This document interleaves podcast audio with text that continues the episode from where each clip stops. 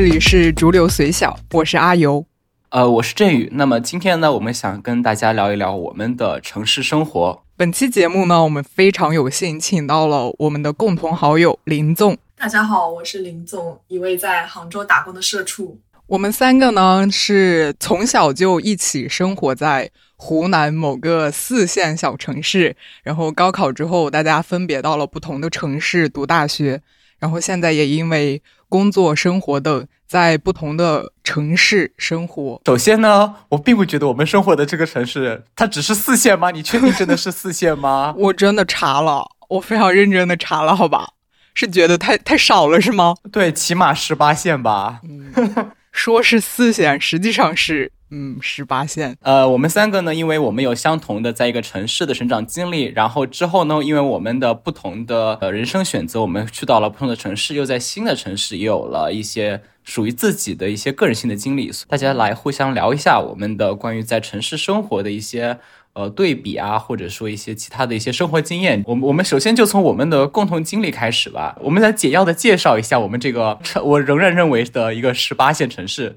就这个城市有多小呢？我每天散步，从我家出门，大概走个一个小时，你就差不多走的走完这个城市的快一半了吧？等一下，你把哪些地方开除出去了吗？我首先我说的这个城市是指我们的主城区。好的，那已经开除掉很多了。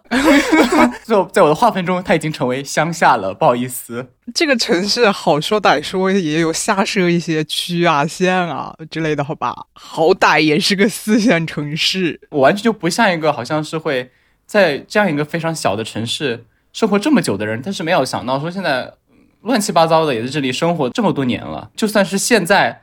他们两个都处在一个中等城市或者大城市，而我现在还留在这么一个小城市。在座两位对这个城市，你们有没有什么比较印象深刻的一个地点吗？就是在小时候在那个地方有过非常珍贵的回忆的一些地方。小时候可能没有了，现在的话，印象最深刻的就是万达广场。我们自从读大学回乡之后，永远的聚会都在万达广场，唯一的呃娱乐去处。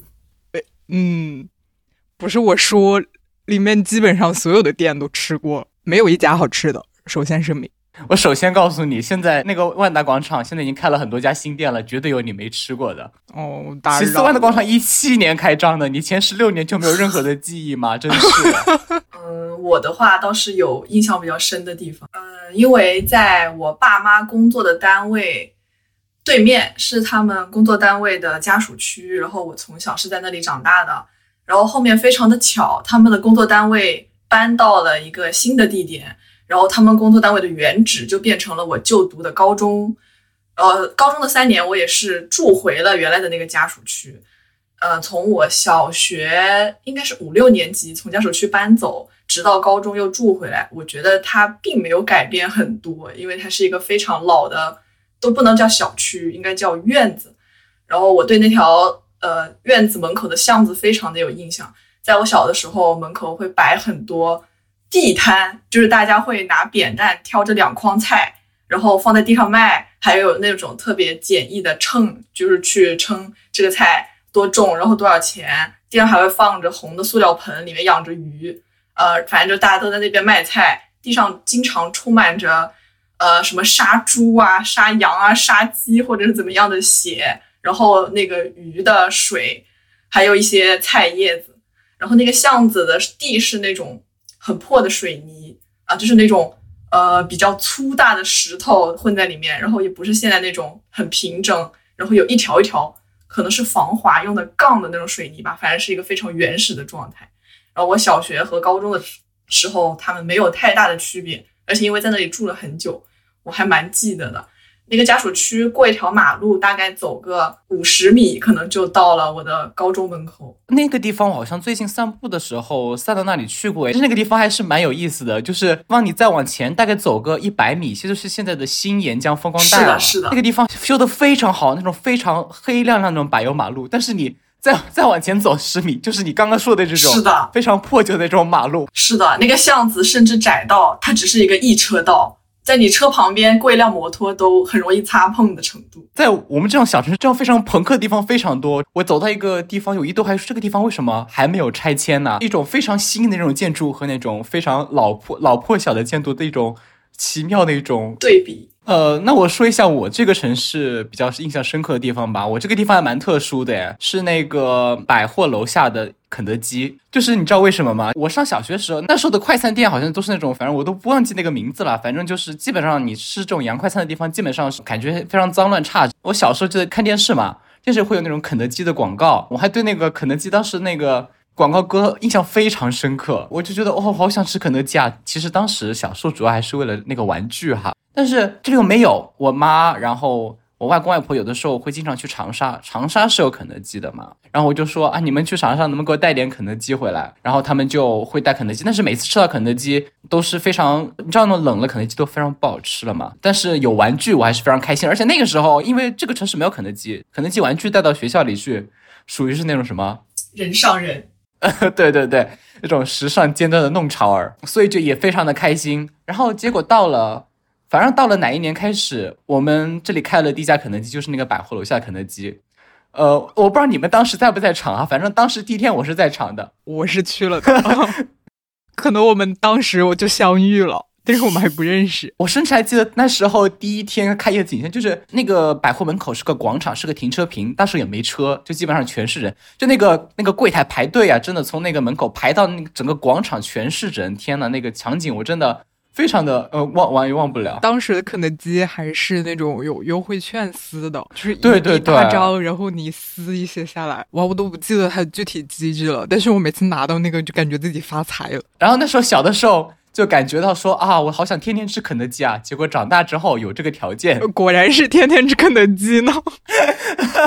突然想起来，我们这个播客成立的第一个会议。当时我们就是在肯德基坐了一中午，奠定了这个播客成立的基础。出走半生还是在肯德基落脚。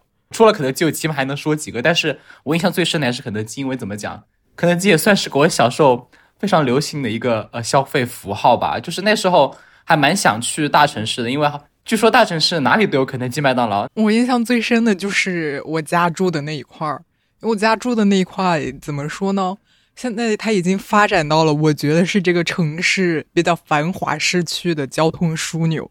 就现在从我家出发，基本上半个小时车程能够到达这个城市每一个值得去的地方。如果离我家超过半个小时车程，那就可以说明它可以被开除城市路城市的区域了。然后我们家旁边有一个商业广场。当时成立的时候说是一个什么什么首富，然后回来报效家乡，所以就斥斥资很多很多，建立了一个非常大的广场，嗯，建了很多很多房子，但是是那种矮的商用的。当时可能是规划用来做家居城吧，我记得他写的是叉叉叉，就是那个城城的名字，叉叉叉国际国际什么城，然后。结果那个东西根本没有办起来，几乎没有什么商家，然后里面也挺破败的。当时那个破破败到了，就是那几个招牌的字，倒数第二个字它黑了，它就是叉叉叉国际黑城。我我当时每次路过这个牌子就觉得非常好笑。然后更新一下，现在这个这个商场它目前的情况是，就是一楼几乎都已经变成了吃烧烤的地方。就大家吃夜宵就去那里吃，不是奶茶店吗？哦，那倒也是。还有麻辣烫、螺蛳粉和煲仔饭。哇，那说明它还挺发达的呢。就是小吃了，全部都做。那一片路其实还是蛮好发展商业的，因为那片停车坪非常大。但是那边的，就是它周边的人的，就是居居民的消费能力是不够的呀。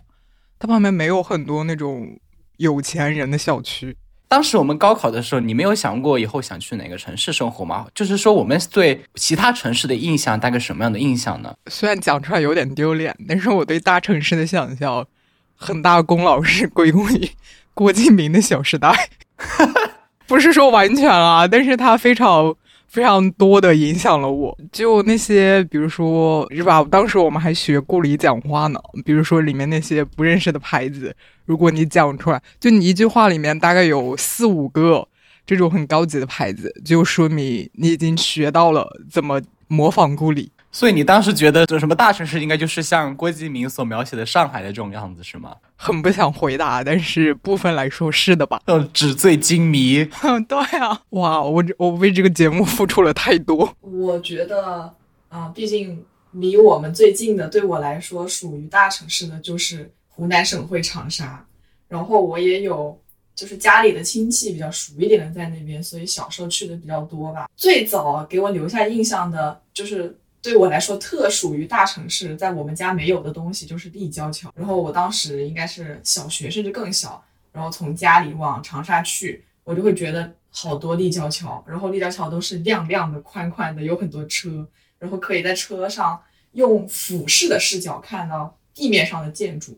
我们家是一直到目前为止，应该都是一座立交桥都没有的这种状态。然后关于就是向往的城市，我倒是没有特别说。指定某一个想去的，但是我高考时候确实有一个很强烈的想法，就是逃离家乡，就是无论如何要要往外面去，也没有说一定要去哪儿。然后当时就是觉得不想待在这里。然后这个说出来虽然有一点那个什么，但是其中一个原因是我们的高中就是离沿江风光带非常近的那块儿。沿江风光带有一个地方叫，就是这个地名是三个字都带三点水的偏旁的。然后这个地方好像是出了名的，就在我们的方言里面说，就是打流的人很多。我曾经在那一片遇到过我的小学同学和初中同学，然后我就想，我一定要离他们远一点，我再也不想见到他们。然后我就是想高考想考到省外，然后我还有一个想法，就是想要逃离的原因是，我觉得如果高考就是读大学也不出去，就一直呃扎根在家吧，我可能。读完大学，然后工作也很自然而然的会在家这边。我觉得这一辈子可能都不会那么容易出省了啊！我觉得这是一个机会吧，所以我就往外考。其实我当时高考报志愿的时候，当时是有两个选择的，一个是的，就是你知道在湘潭，然后另外一个在哈尔滨。人生前几年完全都没有对于东北城市的任何经验，但是那个湘潭它又感觉又太近了。我当时就毫不犹豫的选择了哈尔滨，去到了一个离家里大概坐飞机都要坐大概五六个小时的一个北方城市。现在其实想一想，我觉得，嗯，很多人可能这一辈子都去不了一两次东北。但是我在那里做待了四年，呃，用现在的人的话说，让人生更加呃圆满了一些呢。其实你就是这个志愿的选择跟我有点像吧？我当时的分数就是有一所，嗯，湖南大学，呃，不，不是湖南大学。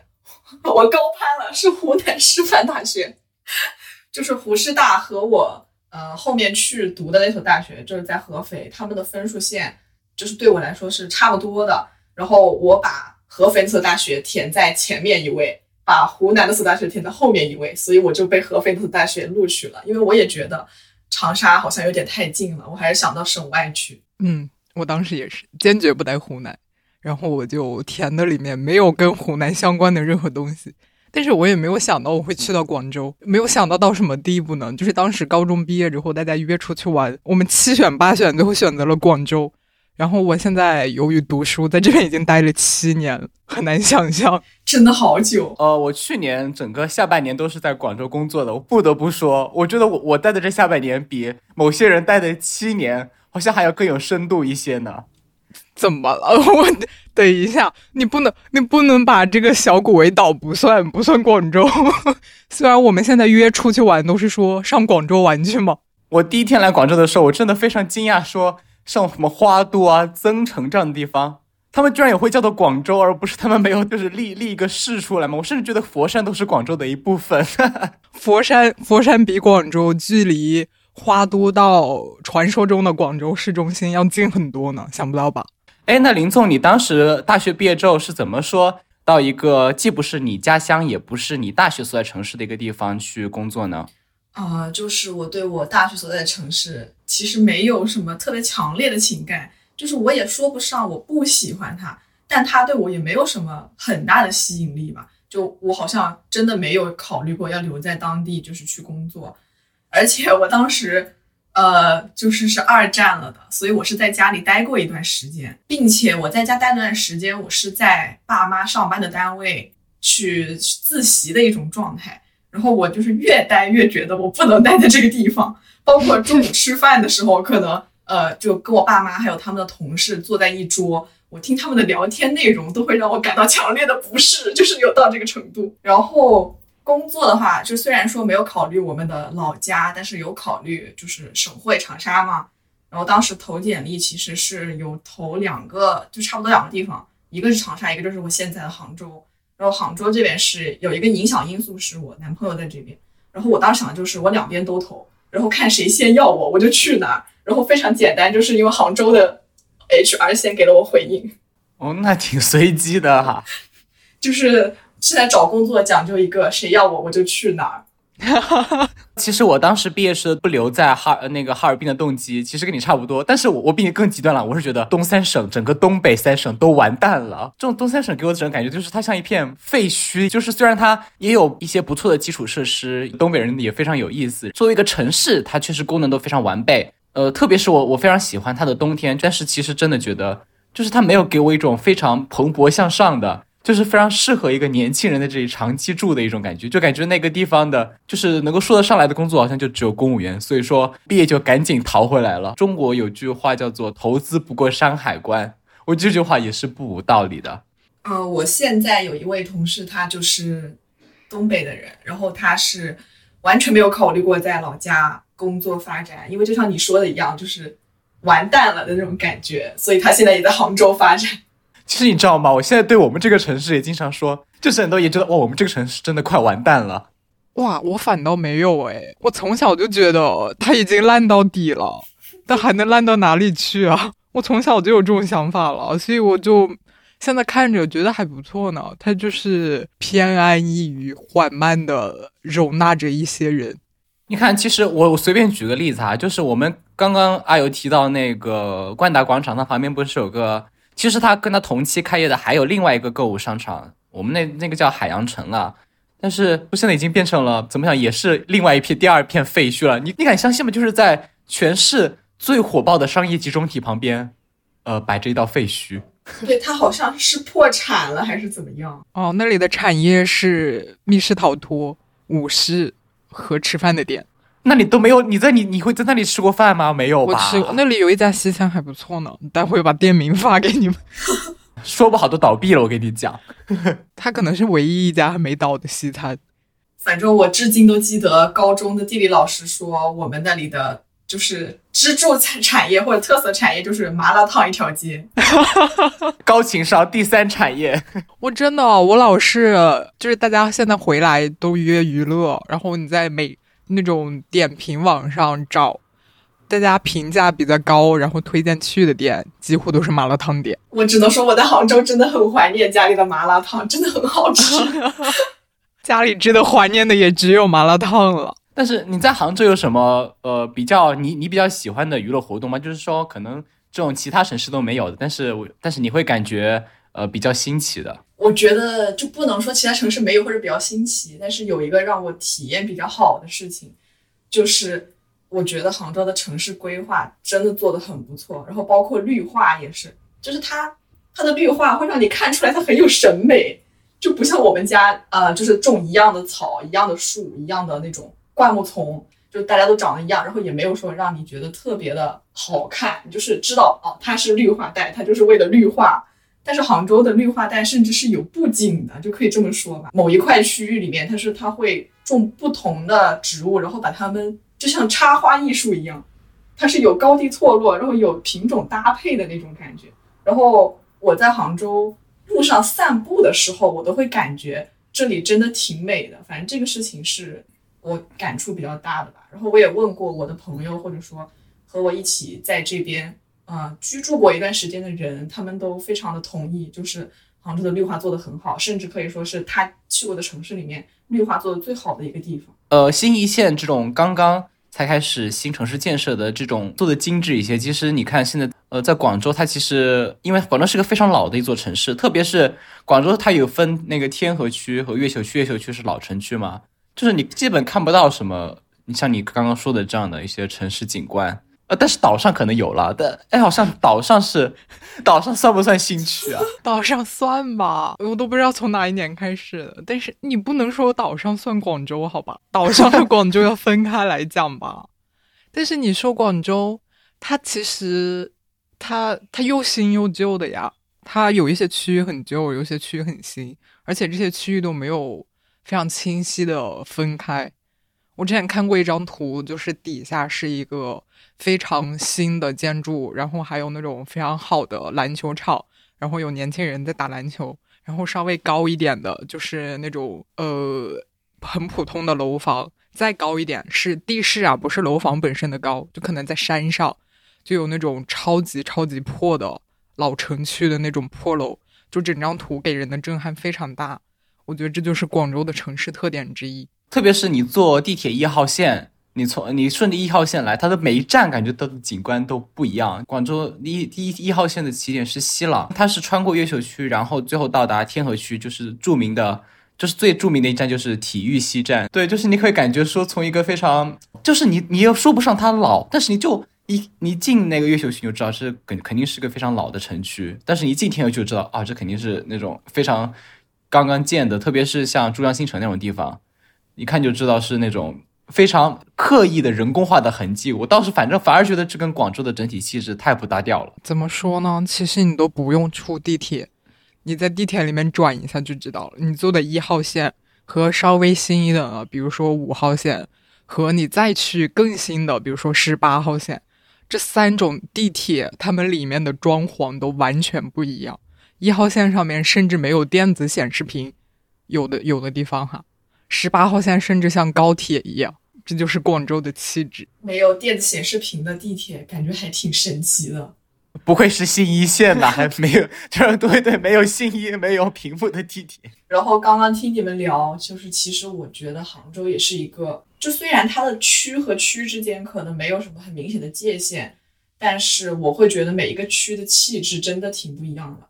我因为工作性质啊，可能我刚到杭州一两个月的时候，我就已经去过了杭州的很多个区，因为我会在上班的时候需要出外勤，然后可能在不同的区之间跑，然后以至于在就是在我作为一个非常路痴的人啊，以至于在出了一段时间的外勤之后，我在路上面可能就是我周末出去玩，就并不是在特意出外勤，可能路过某一块，我会觉得啊，这就是拱墅区的气质。这里，然后一看手机，哦，果然是拱墅区。然后哦，这里是上城区的感觉。然后一看，这里是上城区，这里是西湖区的感觉，或者怎么样。然后我现在是在一个比较，嗯，怎么说呢？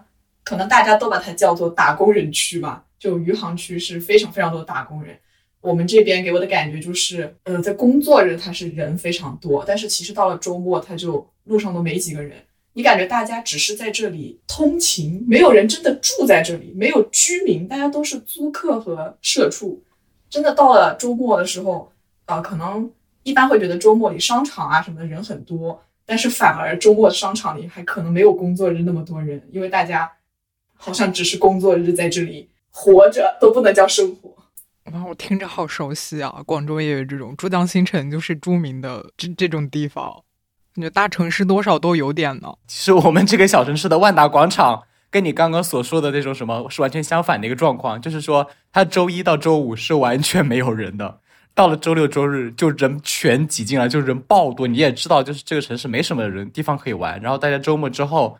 就带孩子什么都全一股脑挤到这里来，反而周一到周五特别冷清，我都感觉那些餐厅都是像要破产的感觉。但是，一到周末，那些我觉得非常难吃的店，或者一看 一看就非常没有人气的店，居然到了周末，居然会开始排队。我这是完全我没有想到的，这是我觉得跟。大城市完全相反的一点，因为在小城市，它这的就大家生活基本上是非常的同质化，就基本上是周一到周五上班，周六周日休息，然后节假日也正常放，就不像那种大城市这样子，就是因为比较城市也比较小，没有什么专门的这种呃这种很明显的分界，就是哪个哪个区就只有打工人，哪个区都只有这所有的人都似乎都过着非常差不多的一个生活。是的，而且我还是觉得，就是这个和居民或者是租客的关系非常大，因为我们是就是打工区的租客。嗯，然后反正就是会出现一个这样的情况吧。可能到就是工作日的时候，大家没有时间去那种公认的商业中心，或者说呃娱乐活动比较集中的地方，可能就是在工作的附近，就是在打工区随便凑合一下，可能大家吃顿饭或者怎么样。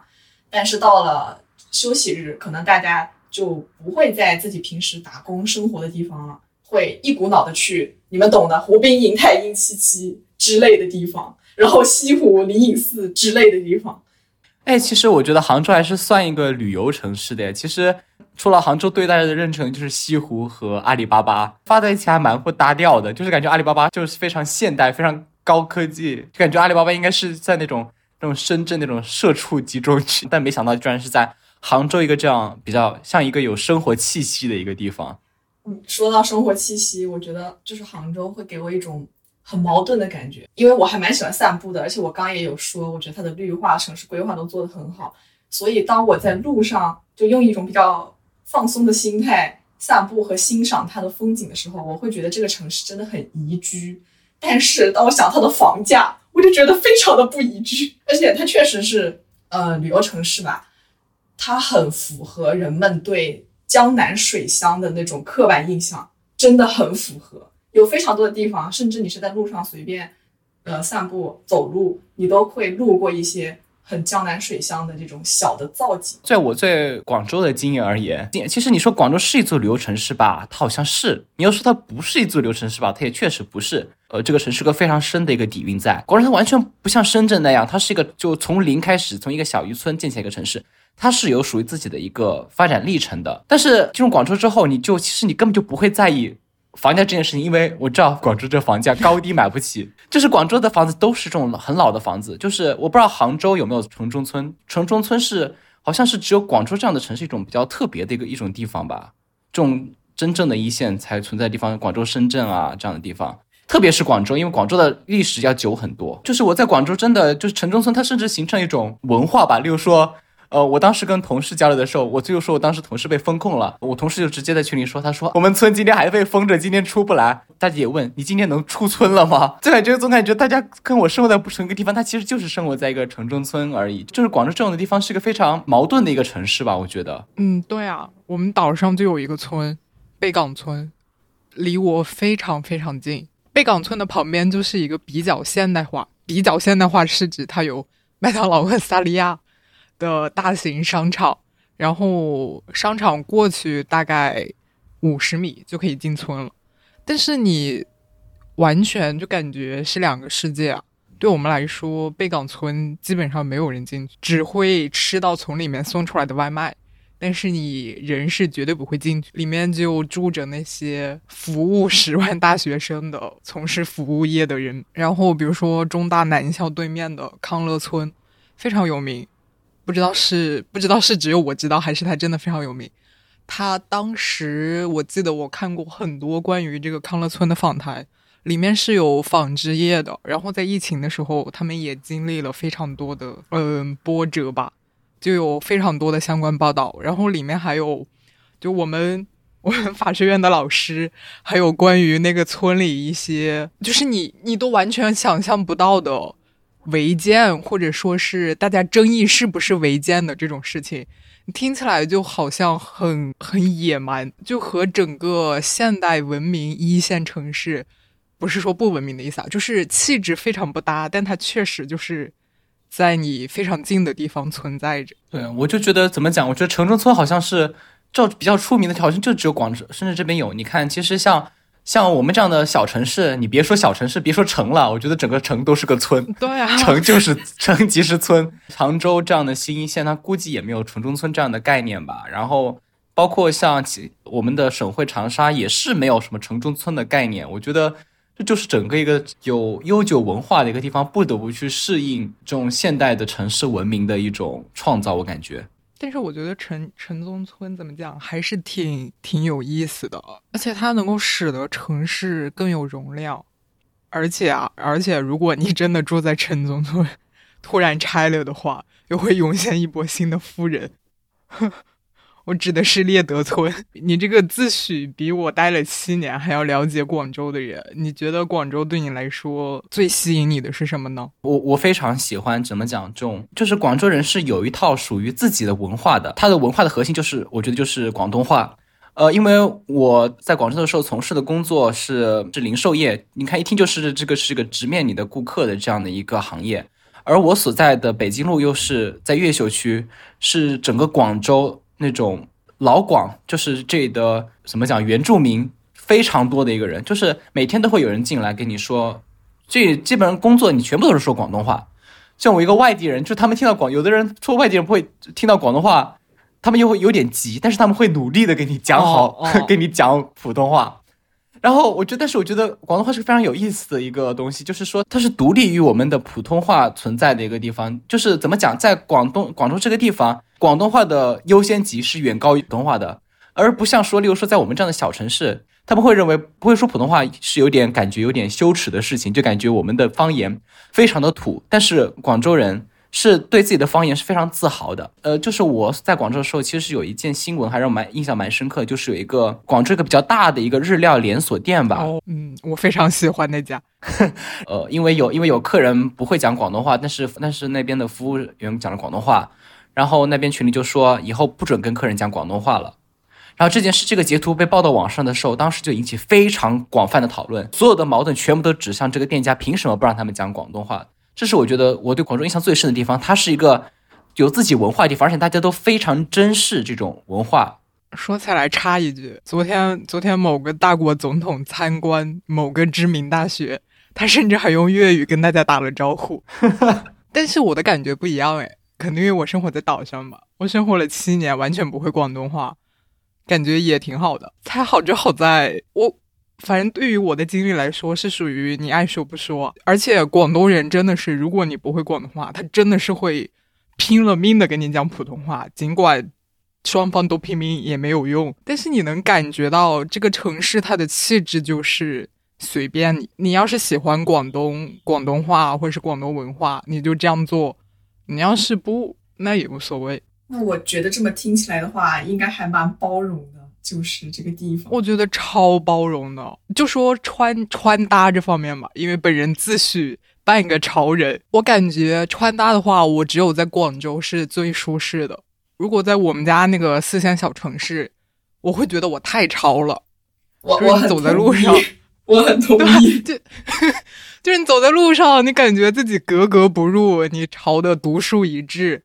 但是如果比如说你去。长沙在那个知名的解放西走一走，你会觉得自己太土了，是吧？就是 就是你感觉，嗯，但是你在广州的话，我觉得就无所谓了。你身边既有穿洞洞鞋的人，他们不在乎一切，也有穿的超级超级潮、非常亚逼的，反正各种风格的人都有。然后你就是选择一个你最适应的。程度，每个人都有自己的程度，他没有一种形成一个标准，然后有一种无形的压力迫使你去跟大家一样。嗯，其实杭州就是也会给我差不多的感觉吧，呃，毕竟就是杭州的网红产业啊，然后这方面都挺发达，真的是潮人确实很多。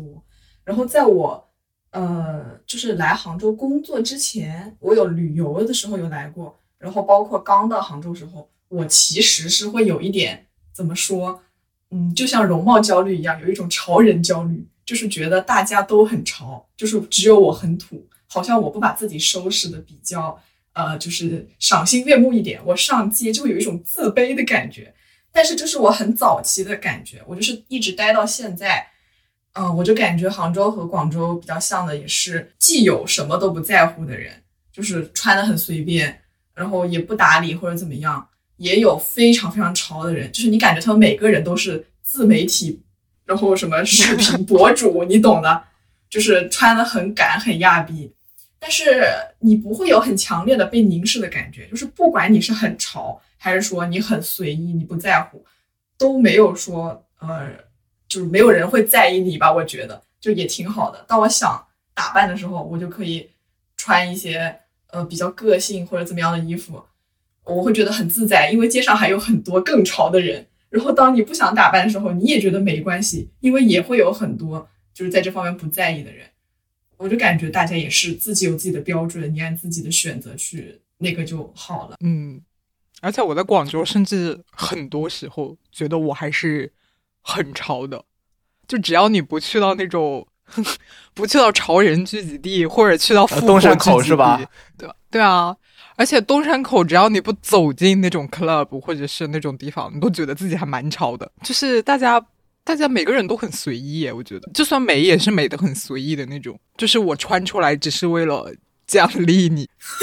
那你们像今年春节回到我们这样的小城市，你们会感觉是不是有非常大的一种反差呢？就是从一种大城市跨越到一个乡下，有一种这样的落差吗？我觉得我的感觉可能不会很明显，因为我过年就是在家待着。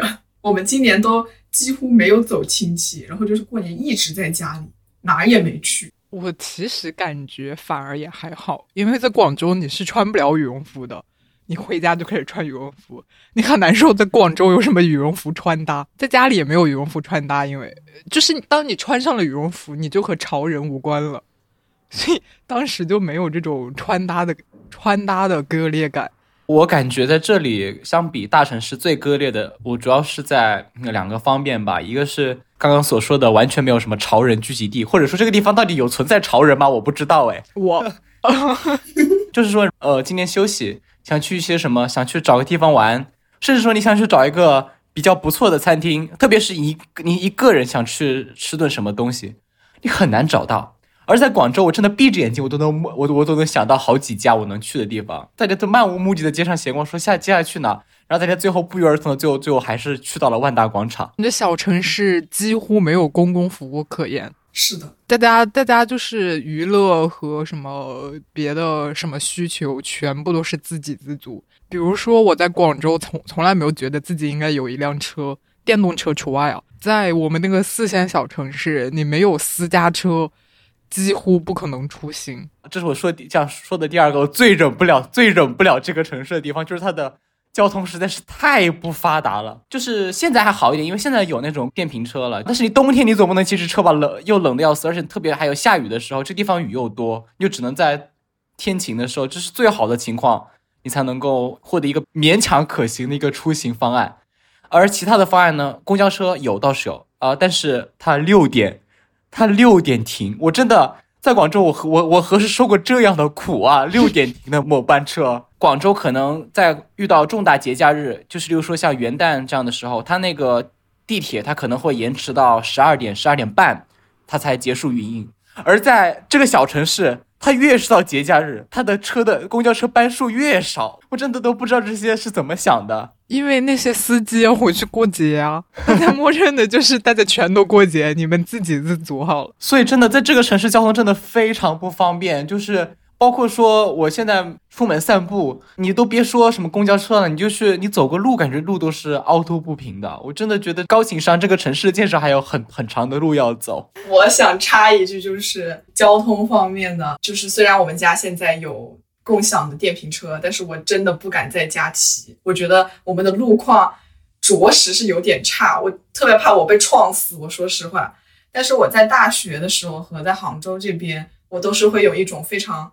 非常平静，非常呃放松，很惬意的状态去骑车，但是我在家里真的不太敢骑，然后也没有单独的那种非机动车道，你懂的。哦，确实，刚刚振宇说什么我们那个城市的路况非常不好，坑坑洼洼，广州也是哦，而且广州的路它坑坑洼洼的非常有意思，它是由于绿化，它那些树根太过茂盛，所以它把路面拱起来了，你走在上面。一边抱怨，一边又觉得很有意思，这也是他很有意思的地方啊。说起这个，因为我老是在各种城市里面打车，包括出去旅游也是打车，我发现大城市的交通和小城市的真的完全不一样。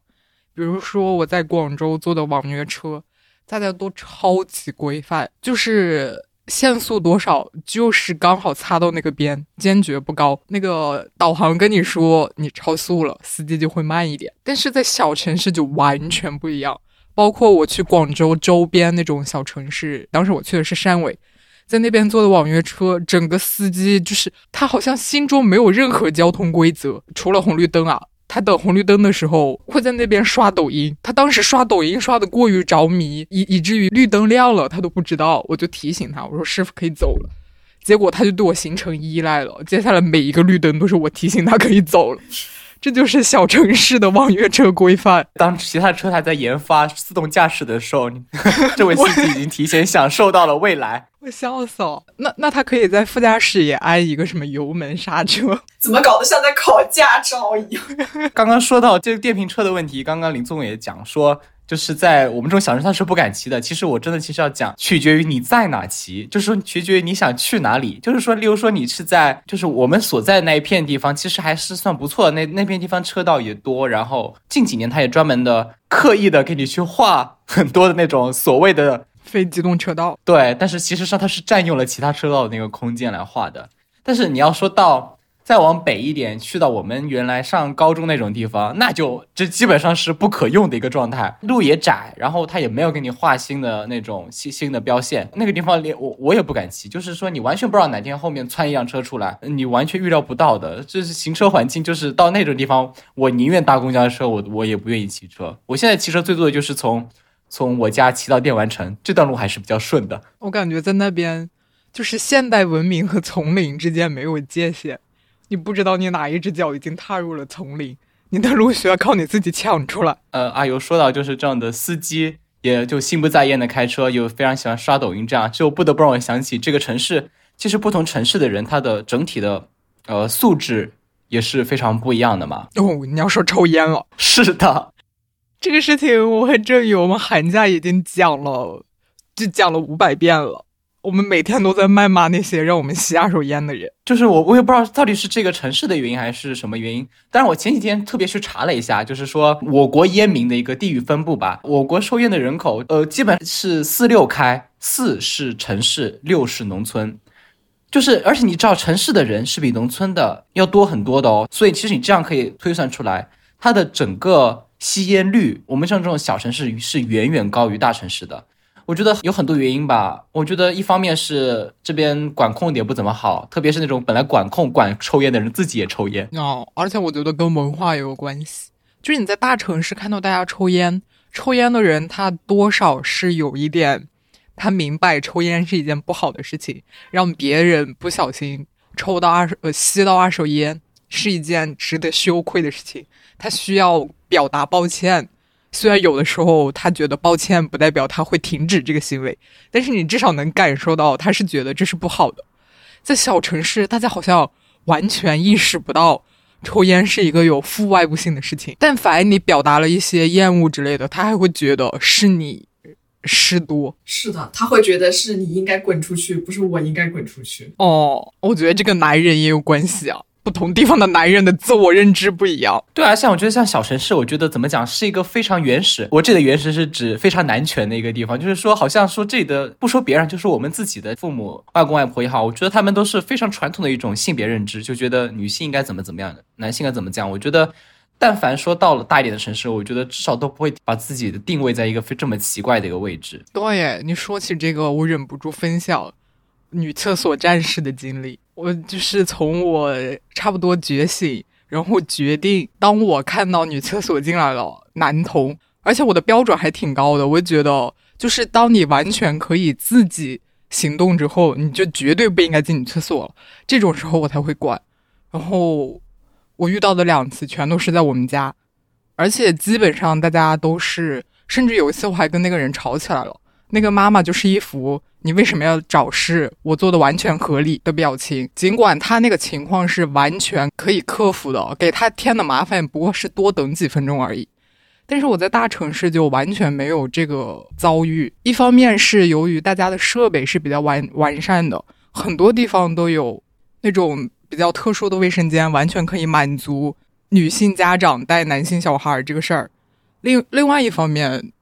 可能是跟素质也有那么一点关系。总之，我从来没有看见过。我在广州的商场上厕所上的可开心。对，其实我感觉这个背后是因为那个父亲完全不在场，父亲干嘛去了？就引申到就是女性的城市文化中的一个地位问题嘛。然后有很多问题要知道，有公共服务提供是否到位，以及大家的性别意识是否教育得当。以及不管是父亲还是母亲，他们觉得自己的职能，以及周边人的反应。我在小城市管了两次，所有的人都觉得我是在找事。我还蛮好奇，就是你吵赢了吗？总之他走了，但是你说吵赢了吧？我完全没有让我完全没有觉得吵了一架之后，他就会觉得，呃，我确实不应该带小孩进来，我心服口服。我觉得这也没办法让他做到这一点。我是觉得至少我吵了，给他一种之后我做这个事情可能会遇到一些阻力，我要多思考一下。我觉得能有这个成效，就怎么说，功德圆满吧。就是我在这边其实有遇到过这种情况，就是妈妈带着儿子进女性卫生间的事情，但是我就是真的不太会吵架，我不知道我要怎么样才能吵赢这个架，然后可能我是一个人在外面的状态，我会还蛮担心自己的安全或者怎么说。我觉得是哎，那担心很有道理，而且这个事情它也不是说呃，但凡遇到必定出警。对，但是我确实会感到非常的不适。就是我很不希望看到这个年纪的，对我也觉得他已经足够大了，就是真的没有必要带进女厕所。就是我觉得他不应该出现在这里，然后我会非常的不爽，甚至我都不想上这个厕所了。但是我又很难以去，呃，鼓起勇气把这个架给吵了，然后把他赶走，这样子。这确实很难，我觉得消耗很大，特别是在我们这种小城市。我觉得那种女性角色是个非常畸形的一方面，女性是是要顺从自己家里的男性的。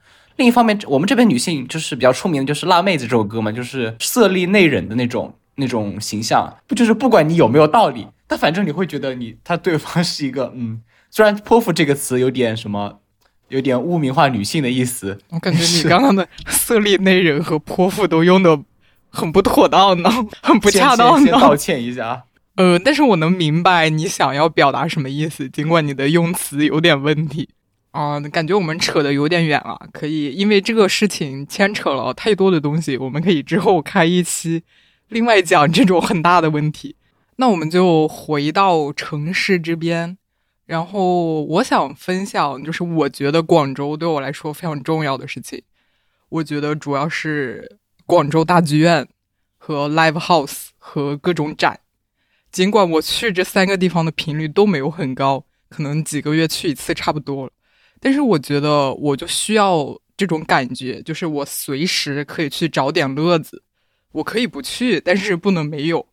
如果我在那个小城市的话，我感觉如果我要什么出去玩一下之类的，我还得特意规划一个几天的出行。但是我现在就感觉，哦，哪天我没课，说走就走，约一个人一起玩就可以了。我觉得这种东西，它对我来说就像那种符号一样的东西了。如果它没有的话，我的什么灵魂、美好的品格都会破碎。不知道你们有没有这种感觉？确实，就是小城市的精神生活几乎为零吧，我觉得可以这么说。大家的娱乐就是娱乐室里打麻将。我觉得真的今年还好一点了，今年还有点电影看。但是这种小城市真的，你除了电影外，你没有其他任何说沾点跟文化沾点边的娱乐活动了。KTV 赛文文化娱乐活动。哇，三年过去，我都快忘记这个词了呢。哇，但是不得不说，不管是哪个城市的 KTV，他们用的那套系统都很破呢，很多歌都没有，而且它的操作很原始。哇，我都快忘了上一次唱 KTV 哦，其实我在广州唱过，不好意思。我记得，因为我每次去 KTV，我听歌非常，反正我就是不常听那些 K 迷点歌里面有的东西，我但凡想唱的，他全都点不到，所以我去 KTV 几乎就是听歌。听听现在流行什么？这大城市它可能大家喜欢的歌各有各，但是我我最近的感受就是在我们这种小城市，就好像大家都流行的一套歌，就是就你可以从街上那种商场播放那种歌那种 BGM 来看，你听他们的歌就知道现在抖音正在流行什么歌。爱如火吗？我知道。所以说，对阿尤来说，像广州大剧院的文化产品，是你想要说未来在广州发展的一个什么一个要素吗？嗯，我觉得是啊，这对我来说很重要。所以你现在有有决定说你接下来想在广州继续继续生活吗？其实我感觉吧，我和林总也差不多，就是不是说我能选择我留在哪，我感觉我留在哪这是一个需要靠命运推动的事情。我会做多手准备，哪边拿到的，我觉得对我未来的发展。综合而言，更好的我就会留在那。但是你纯说个人喜好的话，我当然是更喜欢广州这边。呃，那林总呢？那你对未来的在杭州这个城市，你想，呃，你的生活规划大概是个什么样的呢？就倒不要说非常遥远的，是就就是你想说在未来的几年之后，我觉得这个也是，就是只能脱离现实来说，考虑现实的话，就会变成一个非常沉重的话题。我我首先想插一句，就是你考虑现实，你是只说买房这件事吗？就是咱们先别谈买房哈。没有没有没有没有没有到这个程度，就是反正我目前的工作肯定是，给我带来了一定程度的痛苦。我不是很想在现在的这个岗位和公司就是干很久，但是我又感觉现在往外面跳不算什么很明智的决定。我现在就处于一种呃忍耐的状态，然后近几年的就业形势大家也都知道，包括我的学历或者说能力也不是什么出类拔萃的那种。我现在就是忍耐痛苦，可能就是要等我的痛苦就是达到一定的程度，就是达到。和面对未知的恐惧差不多一个程度，我才会就是去做一个新的选择，比如跳出去找其他的。然后你要是说我近几年的理想的话，我还是蛮想去外企的，就是继续在这里，然后可以进到一个外企去工作。我对下一份工作的期望是要么钱比现在多，要么事比现在少。然后我现在工作是只有一个小时的午休时间，就是说，基本是你吃完饭就没有什么时间了。我希望有一个两个小时的午休时间的工作。哎，那其实，那你要说去外企的话，那就要么广州，要么上海了。其实，那你可能需要考虑换一个城市。好像现在外企最多就这样。所以说，广州真的是湖南人的耶路撒冷，是的吗？我觉得是啊。哦，我突然想起另外一句话，就是深圳是湖南省的另一个省会。哦，刚好说到这个，那采访一下在座两位。我们刚刚一直都在说小城市的不好，大城市的好。现在反过来说说呗，大家在大城市也待了挺久了，有没有觉得呃你完全忍受不了的，给你最大的痛苦的地方？我先说吧，广州对我来说最痛苦的一个是回南天，但是我差不多可以忍了。另外一个就是地铁，死亡三号线，地狱体育西，嘉禾乱葬岗，全国闻名哈。哦，而且我当时因为在实习，去了珠江新城著名 CBD，然后得从岛上出去。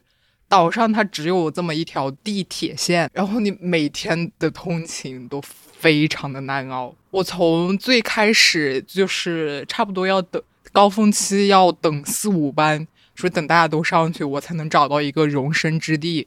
现在我的挤地铁技术已经发展到，只要我想我就能上去，也可以跟大家分享一下我的技巧。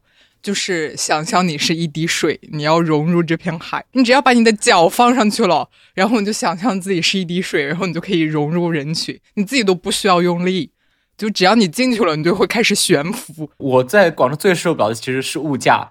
其实，例如说，我刚找到工作的时候，我真觉得，哎，这工资好像也还可以，至少，至少这个工作如果摆到我们家乡，是个非常高薪的工作了。但是，当然，我当时是净工资，没有什么算什么房租这种之类的。但是，当你算上去之后，你会发现。你的生活水平还是非常的低，就是例如说，举个我我生活中最最重要的几样东西的例子，我去电玩城打音游，就是可能在这种小城市打音游，大概就是一两块钱的一个事情。但是你去大城市，特别是在广州的那种正佳广场，或者说在天河城，那是真的至少是五块钱起步了。而且你还不不说什么交通费之类的，而且你去吃你在旁边，你打完了你去旁边吃顿饭，那又是另外的价格，生活成本真的特别高。而且包括房租也是一样，就是我用我大概三分之一的工资，对，去租就租那间房，真的特别特别小，那都我三分之一的工资了。当然也跟区位有关，我其实广州的整体的租房是不高的，但是你要把其他的这种生活成本，其实平摊下来，基本上也攒不到钱，更别提什么呃买房啊什么东西了。就除了我认识的某一个人一样，就是说，如果你要想在广州这样的地方买房。你真的需要过得非常的节俭，就是你的生活最小化，就是你要在广州活得像一个四线小城市的一个人，你才能够在这里买到房。怎么讲？那你又你要在这个一线城市去过一种四线城市是农村的生活，那基本上怎么讲？你带大城市的初心吧，背道而驰了。我觉得物价高这个事情应该是大城市的通病吧，就是我也有同样的感觉。嗯，我觉得，就是可能会被本地人打。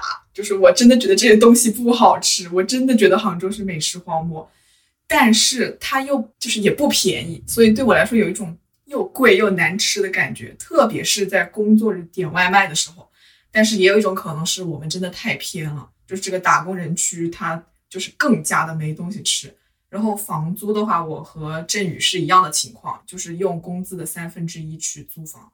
这个也是跟我的区位有关系，因为我们这边呃离阿里巴巴非常的近，然后他就靠一己之力拉高了我们这块地方的平均租房价格。那你平时会那种周末休息之后，你会去那种城区，就是那种高消费的地方，你会去去吃饭啊，去玩那种吗？嗯，会的，但是也说不上特别多吧，而且就是不会去那种市中心。特别特别中心的地方就是阴气气那种，呃，这里要提到另一个我觉得大城市让我忍受不了的点，就是人太多了。可能是因为大家都不喜欢待在小城市，就本来就会往大城市去，然后大城市里面的偏远的区域的人又会往大城市的中心去挤，所以到了大家有可以支配的时间的时候，所有人都在那边。就是当时在一个随便一个很普通的周末。在阴七七那边附近几站地铁站，你都感觉你在经历春运。然后那个阴七七地面上就像长沙的五一广场一样，整个马路上面全部都是人。随便一家一七七下面的饭店，哪怕它不在饭点，就是不在那种呃作息正常的人的饭点时间内，每一家都是排队的。不管你吃什么，都要排队。尽管他们并没有说非常的好吃。呃，我这就是我另外一个不能忍受的点吧。第一个就是和你一样是。物价的问题，第二就是人很多。阿尤不觉得广州的物价贵，是因为你在岛上吗？哎，我真想说这个事儿呢。可能是因为我现在还没有，呃，独居或者是开始自己的生活。我觉得，我觉得广州的物价还还可以，不是说不是说广州还可以，是因为普遍都不可以，不管是在一线还是在四线小城市，都挺高的。反而我在广州，我用同样的价格能有更多的选择。比如我在家里，就是在那个四线小城市，大家要出去吃饭或者是娱乐的，大家的价格普遍都差不多。大家吃一顿饭也需要大几十，因为我的消费水平就是，如果出去吃饭的话，就是几十块，或者说是人均一百多，我只能接受到这个程度了。但是我在广州能吃到很多好吃的，在家里就是吃一些难吃的东西，花同样的钱。所以这个其实也是提供服务的问题。对啊，我觉得，然后还有那些娱乐设施，比如说，就经常玩的一些，比如说什么，我想想啊，密室逃脱啊，KTV 呀，剧本杀呀，或者是，总之年轻人玩的那些东西，大家都是一个价格。就那种四线小城市非常非常破的密室逃脱，他也好意思开口一百三十八。当时我们几个人玩完之后，我出来就跟他说：“我说你这是认真的吗？”然后跟他据理力争，你哪里设置的太不行了？你们中间工作人员出了什么纰漏？他给我退了一半的钱。我的天！我就感觉大家的价格一样，但是服务完全跟不上。我觉得这个可能是因为我没有经历，比如说租房啊，或者是一些很底层但是占比很高的东西。所以我就反而觉得还还不错。我有时候会想，就是我觉得物价高或者吃的东西贵，是不是因为我的工资太低了？可能是我的问题。我觉得不是哎，我也问了一些，就是我工作的朋友们，就各各方打探大家的工资怎么样，然后花销怎么样。我发现大家不是我说啊，就是大家现在的水平基本上就是你拿到之后，房租去一半，生活成本去一半。你到时候可支配的绝对没有三千，就不管你在哪个城市都是这个样子。有一句话叫“杭州挣钱杭州花，一分别想带回家 ”。没有这句话，好像原来的主语是深圳吧？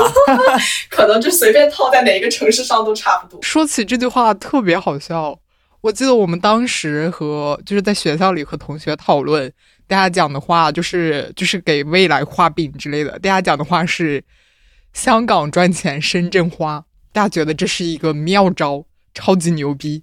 然后，然后又和另外一些同学，大家不是珠三角这边的人啊，大家聊天就是深圳赚钱，益阳花，就是大家就是逐步往后退。但是没有人觉得能够在赚的多的地方能够花的少，没有这种地方。虽然有种自我安慰的感觉，其实你会觉得在大城市花钱是是花的很值的感觉。就像刚刚阿尤说的，你在大城市玩密室逃脱。和在小城市玩密室逃脱，但是你觉得当然是这个这个钱，它它这个服务是值这个价钱的。超值的，那些 NPC 能把你吓死。虽然钱可能最后到不了你想让钱去的地方，但是总的来说，你花这钱怎么讲还是比较心甘情愿。我不知道你在小城市，像稍微高一点的消费，你都开始抱怨。例如说，像今年就过年看电影，其实你在大城市看电影也基基本上是六七十块一场。但你在小城市，我就是受不了这个价格。小城市也要四五十啊，四十都算便宜了，五六十。对啊，而且大城市你可能日常就是这个价，那小城市你它又是春节又是什么的，你又觉得啊这个价格好像似乎也情有可原吧？但是你就是不想出这份钱。我不知道可能是某种消费环境的束缚，我觉得可能是这个整体的问题吧。说到这个，就是可能是价格不同，然后购买同类型的服务或者消费的话。呃，让我想起个事情，因为最近就是我和阿友一样都在学跳舞吧，然后其实我在家那边也有去过舞室，然后在读大学的城市合肥也去过舞室，然后现在在杭州也有，就是单从这个上面来看，价格的差异已经非常的大了，但是我能很明显的感觉到，就是他他们就是这个老师的质量和教学的这个嗯体验。它和价格是成正比的，就是在家里面确实很便宜，你会觉得哦，好像很划算，就这么多钱上这么几节课或者怎么样。但是不管是老师的水平，还是说他教给你的舞蹈动作，或者说歌曲，都不是你特别想学的那种。然后到了我们大学那边，我就会觉得，呃，就是这个歌曲会比较对我的胃口，然后老师的水平也会比家里的要好一点，就感觉更加与时俱进一点吧。在杭州的话，那就更不用说了。可能这是舞蹈老师也很卷，就他们找工作也很不容易吧。就大家，我看了我现在去上课那个舞狮大家的那个介绍，什么什么都是这个什么冠军，那个什么亚军，什么季军，然后叉叉比赛怎么怎么样。街舞人是这样的啦，真的会贵很多。就是有时候，呃，因为我在合肥读大学那家舞室。那个门店的微信我还没删，就是我不太喜欢删这种东西，我就无所谓放在那里。他有时候还会给我发消息，就什么呃活动力度怎么怎么样，然后现在优惠折扣多少节课是什么价格，然后真的有时候会比杭州的价格低一半，就是到这个程度。你说起这个，我要修改我的观点，广州的物价很高，真的立马刀割。我想起来，就是我，因为现在我完全，我就是有能力支付我跳舞费用，是因为我在大学旁边。然后我现，然后这个舞室也是，哇，说起来竟然是我的校友办的，所以它的收费是相对来说更低的。我有看那些广州市区比较牛逼的高档的舞室，哇，就是就是哇哦。我心里想，我现在这个水平也没有必要花这个冤枉钱，然后更别说就是会有那种大师课，广州经常会有街舞大师课过来。就是我开始看那个，就是就是大家宣传的时候那种海报做的就像不要钱一样，然后你定金去看那个价格，它标的是一节的价格，但是我最开始误以为是一期怎么怎么样，大概就是这个水平。能懂，反正包括我现在去上的这个。武士的课，我也是等到他有了活动卡，我才能下决心去买，因为它真的挺贵的。我感觉我在合肥的时候，就是可以用呃，就是一半的价格，然后去上一个差不多的班，然后我不会有那么大的，就是不需要我让我思考那么久。我我在报这个课之前就一直在想说。啊，他可以上这么多节，我到底能上多少节？我上多少节 我才不会亏本？我才不会要一节课的平均价格那么高？因为在他不做活动的时候，他一节课真的很贵。然后我又我也会觉得，就是像我这么烂的基础，我真的需要上这么贵的课？对啊，我觉得是啊。那我感觉还是我参与的生活面太少了，所以我感觉比较麻木。哎，其实我今年春节的时候看到一个。报道就是说，现在的这种年轻人都开始逃离大城市，就是想开就开始各种做回乡创业了。就在我们刚刚聊天这过程中，我感觉到我们三个都完全没有说想最后做把我们所在的这个家乡作为一个最终的归宿。那大家能不能谈一下，就是让你做出这个决定的一个最终原因呢？等等等等，在这个之前，我想先听听大家有觉得小城市有吸引你的地方吗？我们的家乡有什么在召唤着你们吗？我我们好像就直接忽就跳过了这个问题，没有人愿意谈。这很难评。就其实，呃，就是我可以从别人的角度理解，就是小城市或者家乡有什么吸引的，但是那个对我来说不是我想要的选择或者生活状态。就像有一些人会觉得找一个离家近的铁饭碗，比如编制或者是公务员，然后你也不用自己出钱租房，甚至你不用买房，因为家里会给你安排，就是房子、车子都不用你去，就是通过自己的努力打拼或者考虑，然后你离家里也很近，就是家里人可能很方便的会给你一些帮助之类的，然后你也有一个很稳定的工作，就是旱涝保收之类的。有一些人会觉得这样蛮好的，就是不太辛苦，离家又近，呃，他们可能不太在乎其他的方面吧。但是对于我这种怎么说，就是多少有点离经叛道在身上的人来说，我觉得去选择这样的生活要付出的代价对我来说太大了。我宁愿去，就是可能在大城市过得累一点或者怎么样，我不是很想在家里面受精神上的折磨。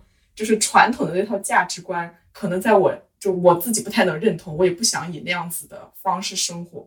然后，如果要在家乡保持自己的这种精神上的自由的话，我觉得会很痛苦，因为你要遭受非常多的凝视。讲到最后，还是讲到了痛苦，在小城市，不好意思。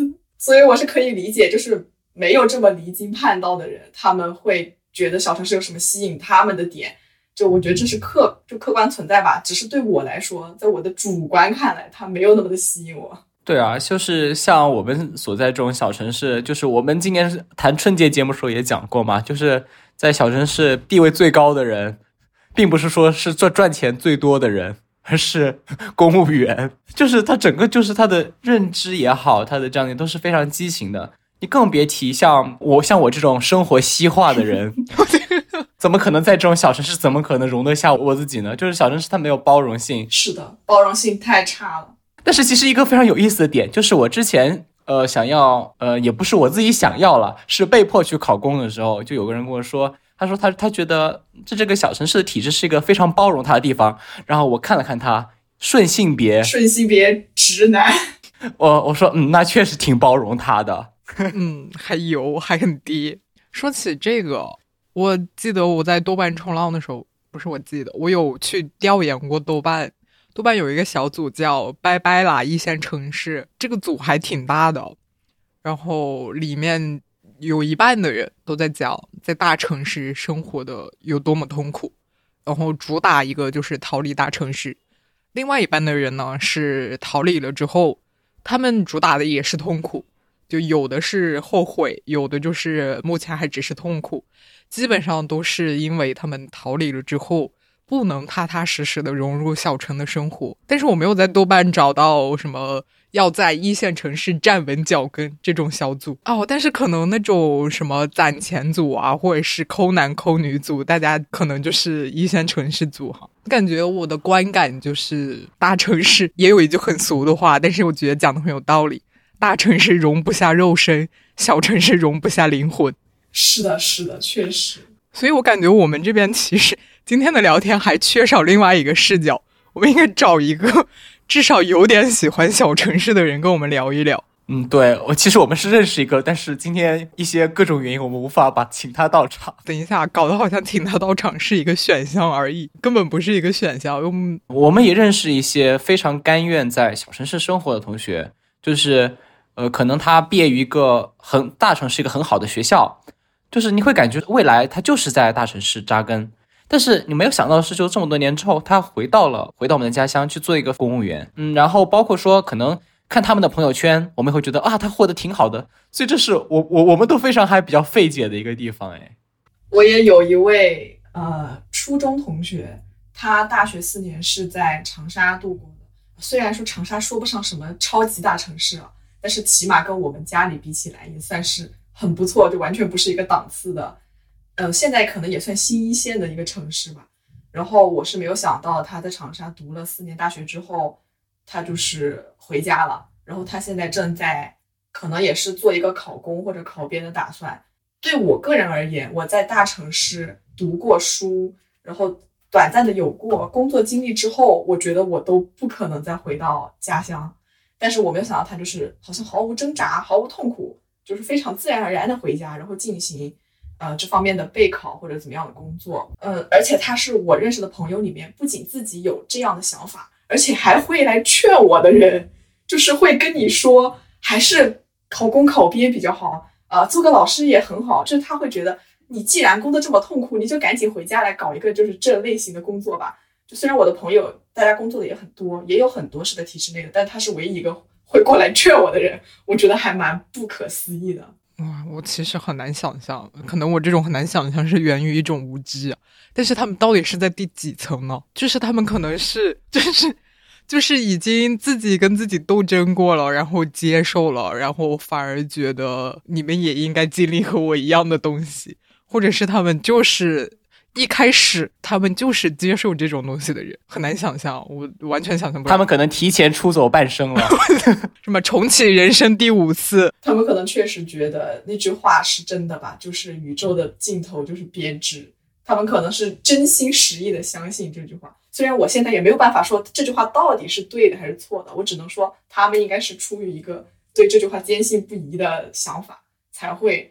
自己去选择，并且会劝说身边的人也做这样选择。他是在编制里面劝的你，是没有，就是他正在备考中，然后他应该是不怎么考虑其他的方向了。他现在就是在家里面，呃，然后说到这个，我还有一个啊，跟这个有一点关系的感悟吧，呃，因为他现在是还没有工作的状态嘛，就是他比我低一届，然后在备考中。现在还没有上岸，是住在家里面，然后吃家里的，用家里的，花家里的钱。我并不是说这有什么不好啊，只是对我个人来说，如果我处在这样一个情况，我会有很强的负罪感，我会觉得我是家里的米虫，就感觉到这个年纪，我好像应该就是自己去独立工作，然后自己养自己，不说什么每个月给家里打多少钱，起码是不让家里来承担我的这些生活开支吧。但我觉得他在这个方面上是不会有很强烈的负罪感的。你感觉他就是觉得啊，在家里很舒服，不用自己呃出房租，然后通勤啊，虽然他还没有通勤的这个事情啊，呃，通勤可能也不用买车，不用考虑交通费，然后回家有人做饭，可能还会像学生时代一样，差不多处于一种被父母照顾的情况下，他会觉得挺舒适、挺惬意的。但是我如果长期在家这样待着，我真的会抑郁。就我觉得，嗯，给家里带来了比较多的负担，我感觉我是没有办法这样子的。我感觉可能跟家庭氛围有关诶，比如我也完全不行，因为我家庭家庭里没有这个氛围。我觉得如果我就是决定回家，然后在家里备考、考公、考编，我爸妈应该会很支持，但是我还是不行。像郑呃郑宇的妈妈和我的爸妈是呃认识的。然后其实他们应该都是多少有点希望，就虽然这个多少程度不太一样啊，多少有点希望自己的就是小孩能够留在身边，然后在家里面如果做一份呃体制内的工作或者有编制的工作，他们应该都觉得挺好的。谁不是呢？我爸妈也是。我感觉这个不用举正面例子，就举反例好了。身边有任何人的爸妈觉得自己的小孩不考编制完全 OK？没有。对吧？我想想象不出来任何一个人，就是哪怕他们短暂的尊重了你的这个决定，他们也会见缝插针的用，就是在一切他们觉得可能让你动摇的时机跟你提这个事情，就是让你考虑另一种可能性。我爸妈更甚啊，他们直接默认了我就是会考。我们家的交流就是他们默认了我以后就是会考，就以这个为基础，然后我们展开我们的聊天。非常荒谬，但是我没有拒绝了。这个可以之后再开一期。整一期节目又画这么多饼的，我们的播客就是靠画饼撑起来的。嗯嗯。我还有一个问题，我是很好奇的，就是大家心里有关于归属感的需求或者是感觉吗？就由于我个人是没有什么这方面的需求或者是感受的，但是我感觉我看的各种文学作品啊，或者看的网上大家的言论。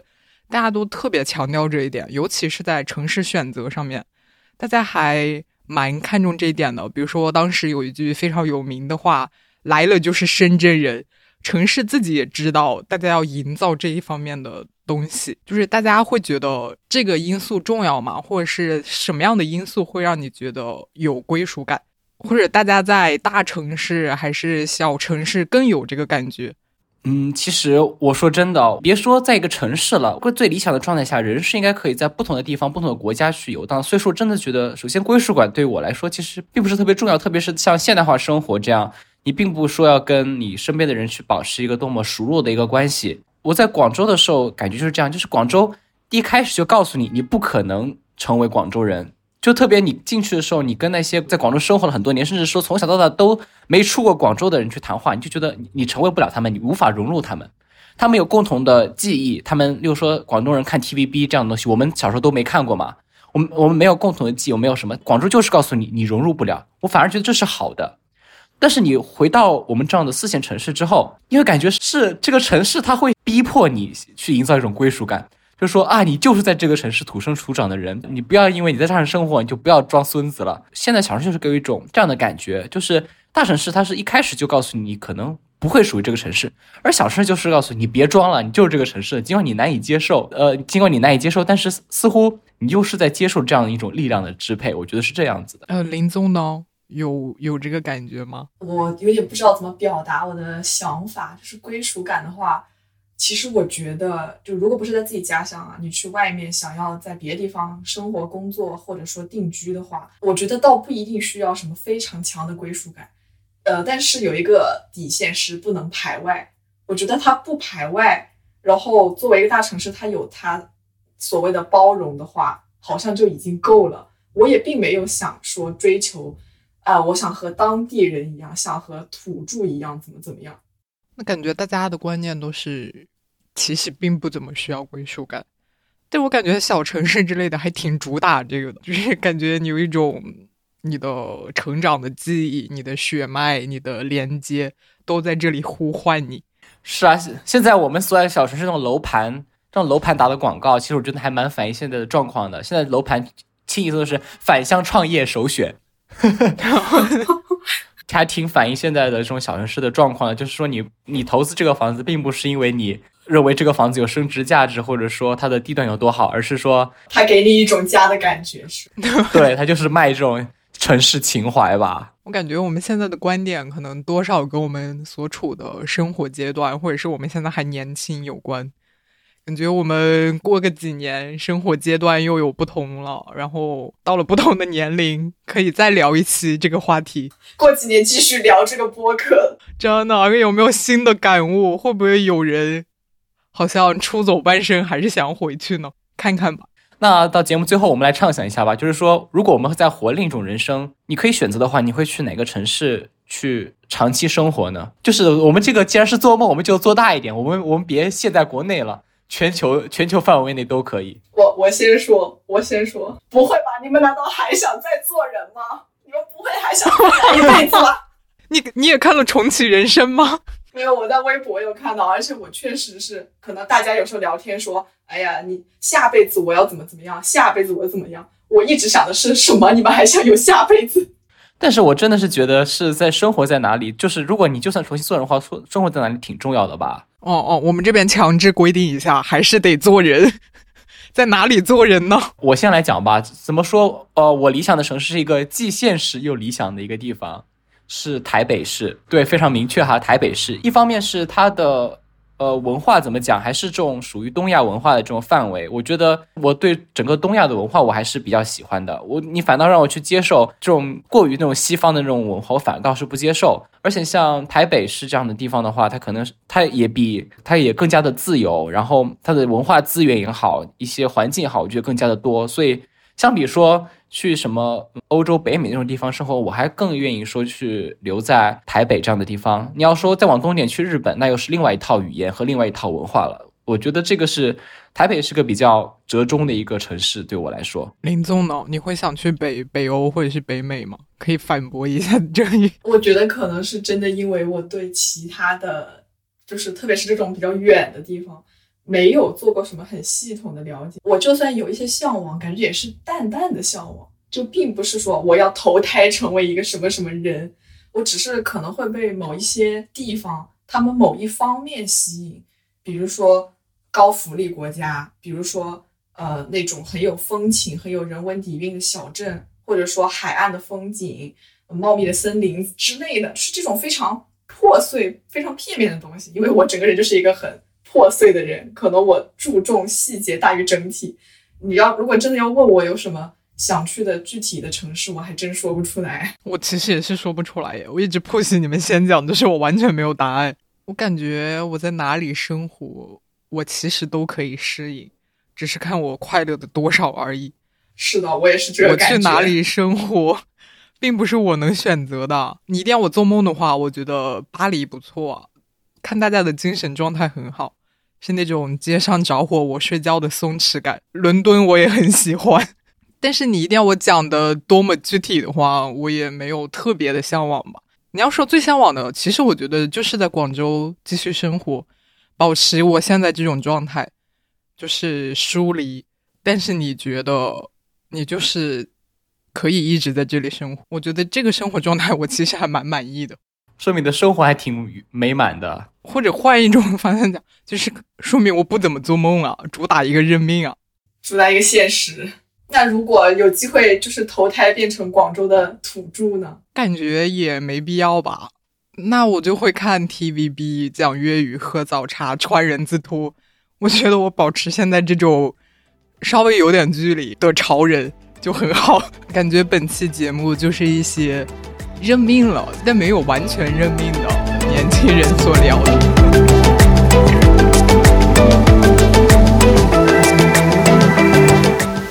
感谢你的收听，欢迎在 Apple Podcast、小宇宙、喜马拉雅订阅我们的播客。当然，我们更推荐你使用泛用型播客客户端，例如 Castro、Pocket Casts、Overcast。关于播客客户端的介绍，可以移步本节目 show note 中的链接。再次感谢你的关注，我们下次见。